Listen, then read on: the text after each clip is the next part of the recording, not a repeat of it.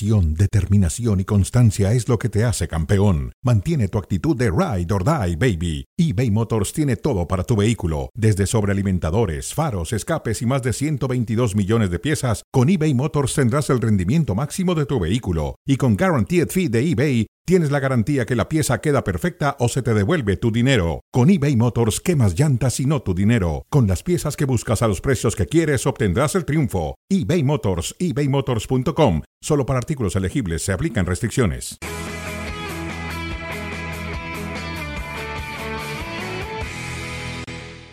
Sí, esto la- también, ya sabéis mi opinión del caso Negreira. Si la semana que viene habrá otra noticia de Negreira. Y, la sema- y de aquí 15 días habrá otra. Y en un mes y medio habrá otra también. Sabéis mi opinión del caso Negreira. Si tiráis de hemeroteca, que eso os gusta también, ¿no? ¿No? De hemeroteca, de- ¿eh? para lo que os interesa, tiráis, ¿no? Pues si tiras, sabes mi opinión del caso Negreira. Yo nunca, nunca he tenido la sensación, nunca, y lo, repito, que los árbitros nos han beneficiado. Nunca, nunca.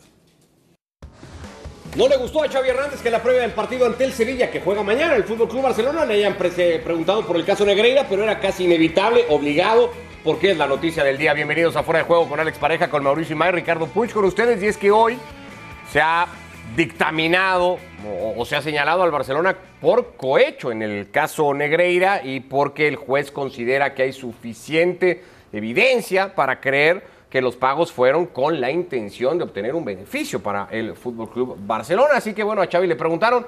Eh, La sensación en el Barça es esta que escuchábamos del técnico, esta sensación de, de- de- de sentirse perseguidos, señalados y, y- y de ironizar un poquito igualmente sobre el tema. Mau, ¿cómo andas? Bienvenidos Mau, Ricky y Alex, hoy con ustedes. Muy bien, Ricky. Buenas tardes, fuerte abrazo para todos. Un gusto estar aquí con ustedes. ¿Están persiguiendo al Barça con el caso Negreira? ¿Hay algo que perseguir con el caso Negreira? Hay mucho que aclarar. Más que perseguir. Una aclaración que a la fecha el Barça no ha logrado transparentar del todo. Hay ¿no? mucho que aclarar. Más allá de eso, a mí lo que me duele, sin ser español, y en mi caso ni siquiera tener una ascendencia española, eh, curioso en un mexicano. Sí, bastante. Me, duele. Y con la pinta que tienes, además, ¿no? Porque cualquiera diría con Ah. esa facha algo tendrá, pero resulta que no.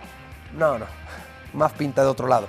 Eh, lo que a mí me duele es que todo lo que ha pasado a lo largo de las últimas semanas, con el caso Negreira, con lo de la selección femenil, lo único que están haciendo es empuercar mucho más lo que es el fútbol de España, tomando en cuenta que están buscando la candidatura para una Copa del Mundo. Me parece penoso y ojalá todo esto se aclare y se le ponga punto final lo antes posible, porque si no vamos a seguir entrando al terreno de las especulaciones. Ahí va a ir yo, porque ahí está, ¿no? La candidatura del eh, 2030, que además no será fácil en año de centenario con lo que pueda presentar Sudamérica. Alex Pareja igualmente con nosotros.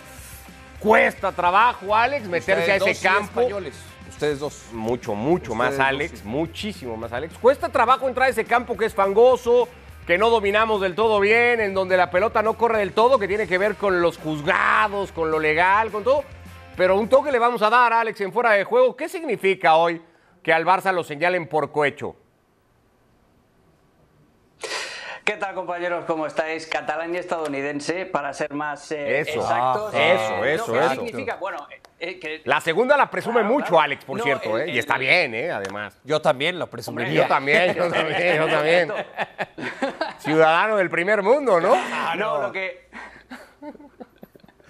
No, lo que os decía, lo que os decía es que primero que no es novedad, porque en el Barça eh, llevamos los últimos que 10 años desde el fichaje de Neymar eh, dando vueltas con los, con los tribunales, no es nada nuevo. La novedad en el caso de la imputación por cohecho, ya lo veíamos ahí en esa plaquita que comporta penas más grandes, comporta también la retroactividad que se puede extender, es decir, que los delitos que en, otro, en otra tipificación como la corrupción entre particulares o, similares, que también son causas que siguen abiertas, eh, ahí no, te no puedes echar más para atrás, no puedes implicar a Joan Laporta y no puedes implicar a Joan Gaspar, que también forman parte de esos 17 años de pagos continuados a, a Enrique Negreira, que era el vicepresidente del Comité Técnico de Árbitros en España. Entonces, ¿qué pasa? Que con esto de cohecho, cohecho no deja de ser un soborno a un funcionario público. Como cuando tú eh, quieres hacer una piscina en un lugar ilegal y le pagas al, inspector de Hacienda o al inspector de turno para que te haga la vista gorda. Pues eso,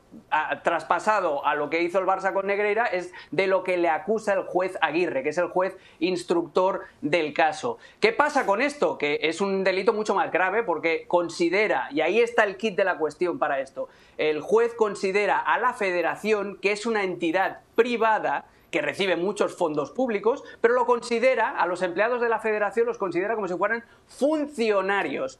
Y ahí es donde va a contraatacar el Barcelona diciendo que no, que la Federación Española no deja de ser, por mucho que esté tutelada por el gobierno, pero que no deja de ser eh, una entidad eh, privada. Entonces es esto, el, juez va más allá, a todas las causas que ya tenía abiertas, le mete esta de cohecho, que es un delito más grave porque toca a la administración pública, pero no deja de ser lo que ha dicho Xavi Hernández. De aquí a 10 días volveremos a ver más cosas. Han registrado la Guardia Civil a las instalaciones de la Federación Española de Fútbol precisamente para buscar alguna prueba, porque aquí el tema es que a pesar de que hay unos indicios enormes, a pesar de que el tema apesta por todos lados, pero no hay una prueba fehaciente de que eh, los árbitros hayan pitado a favor del Barcelona. Entonces no hay una, una causa-efecto. ¿Qué pasa con el delito de cohecho? Que con el delito de cohecho no tienes que probar ni siquiera que los árbitros te hayan hecho el favor. El delito de cohecho se produce únicamente ya desde el momento en el que tú pagas, en el que estás intentando corromper a un funcionario público. Y esta es la novedad del caso de hoy. Bueno, pues me parece que suficientemente bien explicado y muy completo para entender un poco lo que está sucediendo con el Fútbol Club Barcelona, que en medio de todo esto tiene que jugar un partido contra el Sevilla. Le acaba de meter cinco a la Almería, es cierto, no ha sido convincente el arranque de temporada de José Luis Mendilibar, pero una goleada lo suficientemente eh, meritoria como para meterle cierta preocupación a Xavi, aunque pierde a su referente en ataque, en Nesiri no va a estar para el partido de mañana. Well, I think uh, we need to, to play better, to attack better, but especially we need to focus in defense. I think we concede uh, too much in the last games. Especially all the team in, in defense. So we need to focus because we play against uh, Sevilla. It's a really good team. It's the, the last winner of uh, Europa, Europa, Europa League. So it will be tough, it will be difficult, but uh, I think we are ready to, to compete tomorrow. No descubre nada nuevo Xavi cuando en siete fechas hasta ahora su equipo ha permitido ocho goles. Esa solidez defensiva que presumió buena parte de la temporada pasada, Mau, cuando despuntó hacia el liderato y a la postre del campeonato, no la presume hoy. El Barça se ve demasiado endeble, ¿no? Muy frágil en defensa el Barça. Sí, eh, no te veo muy convencido, como que, no. No, no, no, lo, que estoy recordando, lo que estoy tratando de hacer memoria es, inició una, de forma similar el torneo anterior, ¿no? Sí, pero luego consigue una regularidad brutal, ¿no? Que hizo que Ter Stegen compitiera por el récord de portero menos goleado de es las tiempo, es trabajo, es mecanizar cada una de las jugadas y yo creo que tarde o temprano con los elementos que hoy por hoy tiene Xavi va a poder lograr una solidez en, defensa. Sí, e, e, es verdad que hoy, si tenemos que encontrar el punto más flaco, la línea más frágil del Barcelona, tenemos que señalar a la defensa del conjunto Blaugrana. Pero yo sí creo que con el tiempo lo corrige. Lo va a corregir. Ahora, hay muchos. No me parece tan preocupante eso voy. Hay muchos críticos, el club lo encabeza Barack Feber, Alex, que venían diciendo y contando desde la temporada pasada, y tú alguna vez también lo decías. Ojo, sí, que al Barça no le hacen goles, pero porque el rival falla un montón o porque Ter Stegen saca pelotas increíbles, pero las deficiencias en defensa o en las marcas tampoco son tan nuevas, es lo que dicen algunos. No, no, Barak tenía razón en el sentido de que el Barça defendía peor de lo que decían los resultados estos binarios de 1-0, 0-1 y viceversa. Eh, el tema es que se juntan varias cosas. Se junta que Ter Stegen ya no está al mismo nivel que el año pasado, al menos no ha arrancado al mismo nivel top que, mantuvo el año pasado. Eso por un, por un lado. Luego después, la fragilidad defensiva. El año pasado el Barça acababa eh, cerrando en defensa siempre con tres centrales. El lateral derecho no existía, era Araujo o, era Cundé. Ahora es un Barça más ofensivo porque la figura de Cancelo deja a dos muñecos solo en disposición eh, defensiva. Es decir, a los dos centrales los dejan solos con, el, con los rivales. Y luego aparte los rivales ya te empiezan a, leer el truco del ataque posicional del Barça, del cuadrado y buscan también más el contragolpe. Yo creo que se juntan varias cosas pero está mm, también relacionado con eso, con la presencia de los dos Joaos que pierdes más solidez defensiva a cambio de ganar muchas más cosas. Yo me lo paso mucho mejor viendo a este equipo eh, ganar 3 a 2 o empatar 2 a 2 que no ganar 0-1 o 1-0, la verdad. O sea, de cara al espectador es mucho más vistoso. El problema es que los entrenadores no quieren eso. Los entrenadores lo que buscan siempre es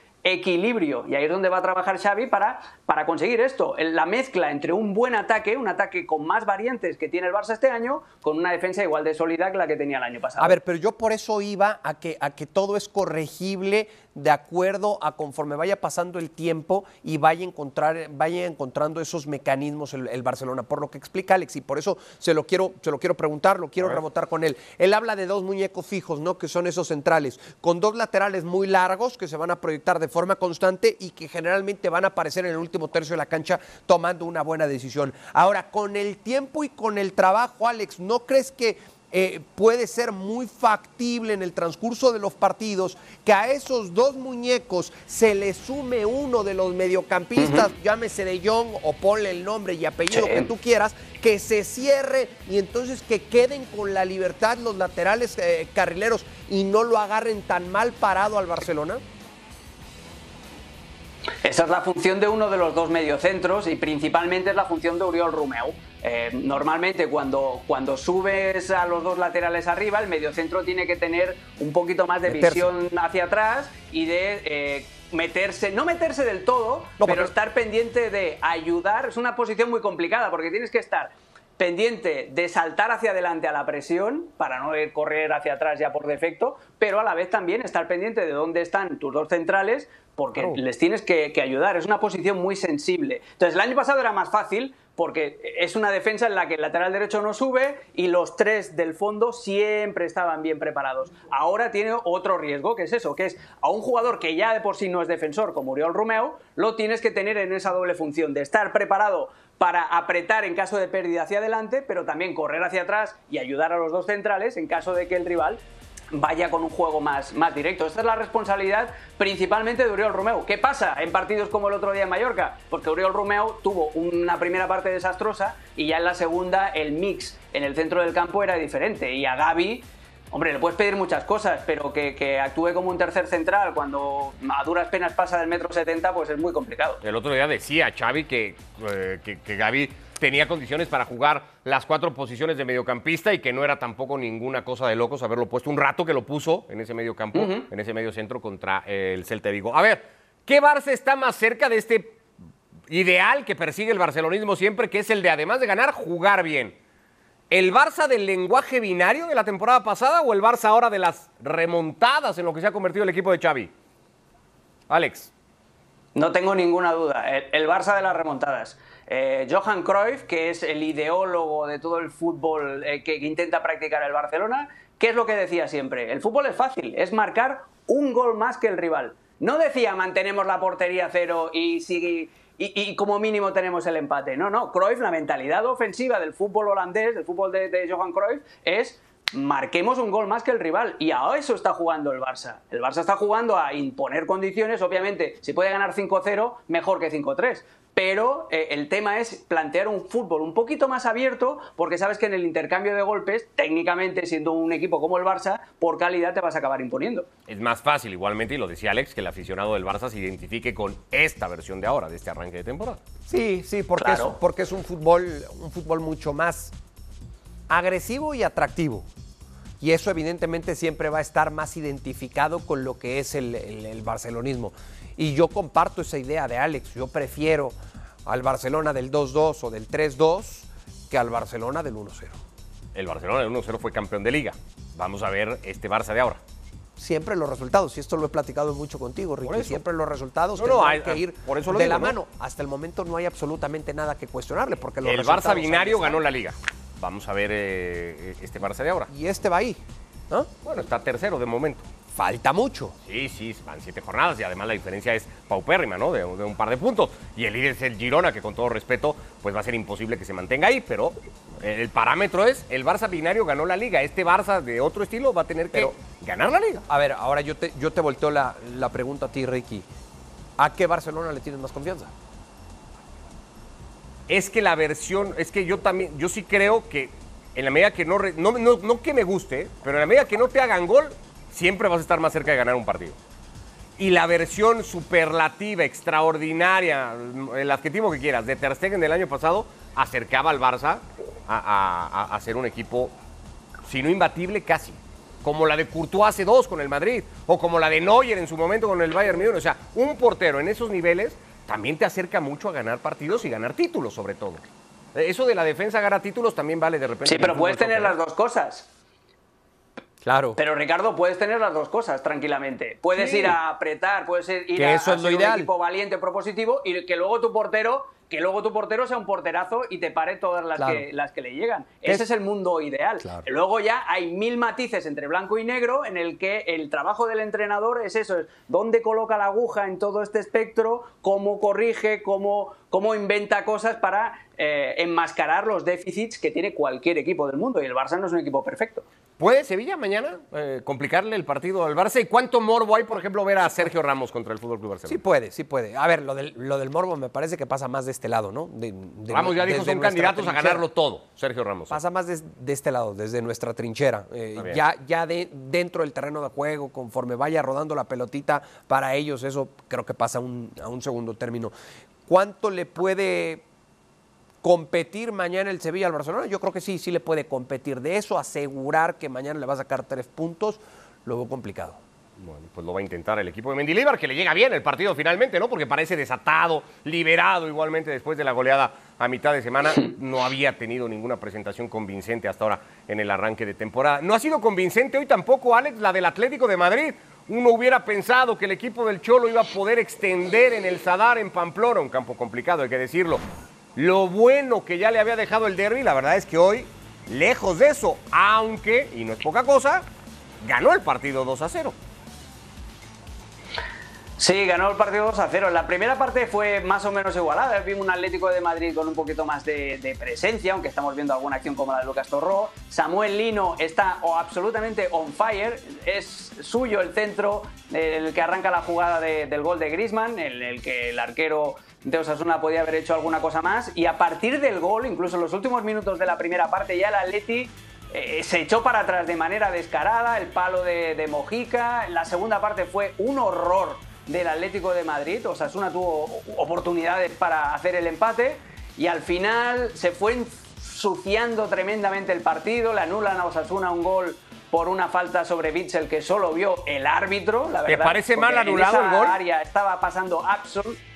Yo, a mí me parece muy mal anulado porque además en ese área estaba pasando absolutamente de todo. Y luego, marca de la casa del Atlético de Madrid, sufriendo contragolpe, Samuel Lino, otra vez, habilita a Riquelme, que acababa de entrar, para hacer el, el 0 a 2. Después el partido se ensucia muchísimo, la expulsión de Morata, el pisotón que le pega el Chimi Ávila es criminal, es para que esté unos cuantos días en, la nevera, sancionado. Y es un partido feo, pero con oficio del Atlético de Madrid. Griezmann, por cierto, llega a 160 goles con el de hoy, con el Atlético de Madrid. Ya es el segundo máximo anotador en la historia del club y no está lejos, ¿eh? De Aragonés, que convirtió 172. Escuchamos al Cholo y seguimos hablando un poquito más del partido. Sabemos que cada vez que venimos a Cabo Osasuna es complejo, es difícil, el partido no termina nunca, eh, sabemos que vamos a encontrarnos con, con centros que te van metiendo dentro del arco y no podés salir, ya lo vimos cuando vino el Barcelona que le costó bastante también llevarse el partido adelante. Y bueno, a nosotros no fue menos, el primer tiempo creo que estuvimos mejor, mejor controlado, el segundo creo que el cansancio nos hizo perder fuerzas para poder salir, para poder jugar. Y a partir de ahí ellos generaron muchos centros que a la vez te van generando ese peligro y esa sensación de que, que, que no puedes salir de atrás. Por suerte apareció un buen contragolpe, después pudimos haberlo terminado eh, con un resultado que no sería justo, pero más holgado, porque tuvimos dos contragolpes muy claros para, para terminar de cerrar el partido y nos llevamos una victoria muy importante y obviamente a, descansar ya mismo. Es muy meritorio ganar cuando superas con la claridad que el Atlético superó al Real Madrid el domingo. Pero es igualmente importante ganar cuando juegas mal, Mau, ¿no? Si pretendes pelear por el título, tienes que ganar este tipo de partidos. Y el Atlético hoy ha ganado el partido. Lo platicábamos hace unos días cuando, cuando el Barcelona ganó así.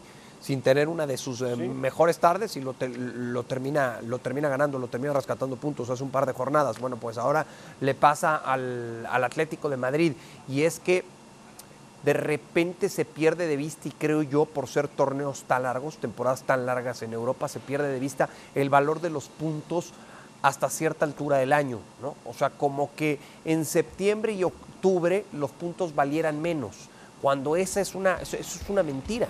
Valen lo mismo que en abril o mayo cuando se están cerrando las, las temporadas. Por eso es tan valioso ir rescatando este tipo de partidos a pesar de que no los juegues del todo, del todo brillante. El, reconocimiento por eso para el Atlético de Madrid por lo que hoy, hoy hacen tal- ante el conjunto de los Asuna. Me parece muy mala noticia para Diego Pablo El Cholo Simeone y el Atlético de Madrid el no poder contar con Morata para su siguiente copa. Lo que sí le pasa al Atlético, Alex, es que otra vez esta sensación, ¿no? Un gran partido en el derby y luego no es capaz de repetirlo. Ojo que tampoco es que el Barça o el Madrid sean al día de hoy muy regulares, ¿no? No, pero es lo que le ha faltado al Atlético de Madrid, incluso en el año en el que, en el que quedan campeones, hace dos temporadas, que se desinfló en la segunda vuelta y, llegó a la línea de meta con, la lengua afuera. Eh, el problema del Atlético es ese, que te da un pasito hacia adelante, pero luego tiene una regresión y a veces eh, falta el tercer escenario, que es jugar mal y perder, bueno, que ya lo vimos, que fue el día del, Valencia. Entonces, es un equipo que necesita mucha más regularidad. Tiene todos los, eh, los condicionantes para ser un equipo regular, porque tiene al mismo entrenador desde hace mil años. Eh, juegan con el mismo esquema, una vez que ya definió apostar por el 3-5-2 o el 5-3-2, eh, están jugando a eso y además tienen buenos intérpretes. Ha descubierto a gente que no tenía el año pasado y que le está funcionando muy bien, como Lino y como Riquelme. Tiene una plantilla muy amplia, entonces lo que hay que pedirle al Atlético de Madrid, exigirle es eso, es regularidad en el juego. Mau, tienes toda la razón en cuanto a lo de los puntos. La, la gente piensa que, que puedes hacer un poquito el, el rácano en septiembre y en octubre y que luego ya lo recuperarás. Pero hay un dicho en, en Europa, que es, y en, en España Que sobre todo, que las ligas, los campeonatos... No, que se las ligas ganan. se levantan en, en, ah, abril y mayo. No, las ligas se levantan en abril y mayo, Pero se pierden. pero se pierden en septiembre y Sí, octubre. sí. Eh, exacto. Sí. Ese es el tema. Es que es una realidad. Bueno, le pasó al Atlético la temporada pasada. El Atlético en noviembre se había quedado sin, sin UEFA, sin Europa y, y sin ligas. El Atlético no sale campeón Correcto. el, el torneo anterior por lo mal que lo hizo en el primer semestre. Claro, totalmente. Fue el mejor equipo post Copa del Mundo, eso lo hemos dicho. No solo en España, el Atlético podría haber sido, a lo mejor por la regularidad mostrada, uno de los mejores equipos de Europa en su liga local en el segundo semestre de la temporada. Pero los puntos perdidos antes ya le ven. Depende mucho de, de- de sus individualidades. Este Atlético o es un tema más, o es su, su virtud está más en lo colectivo.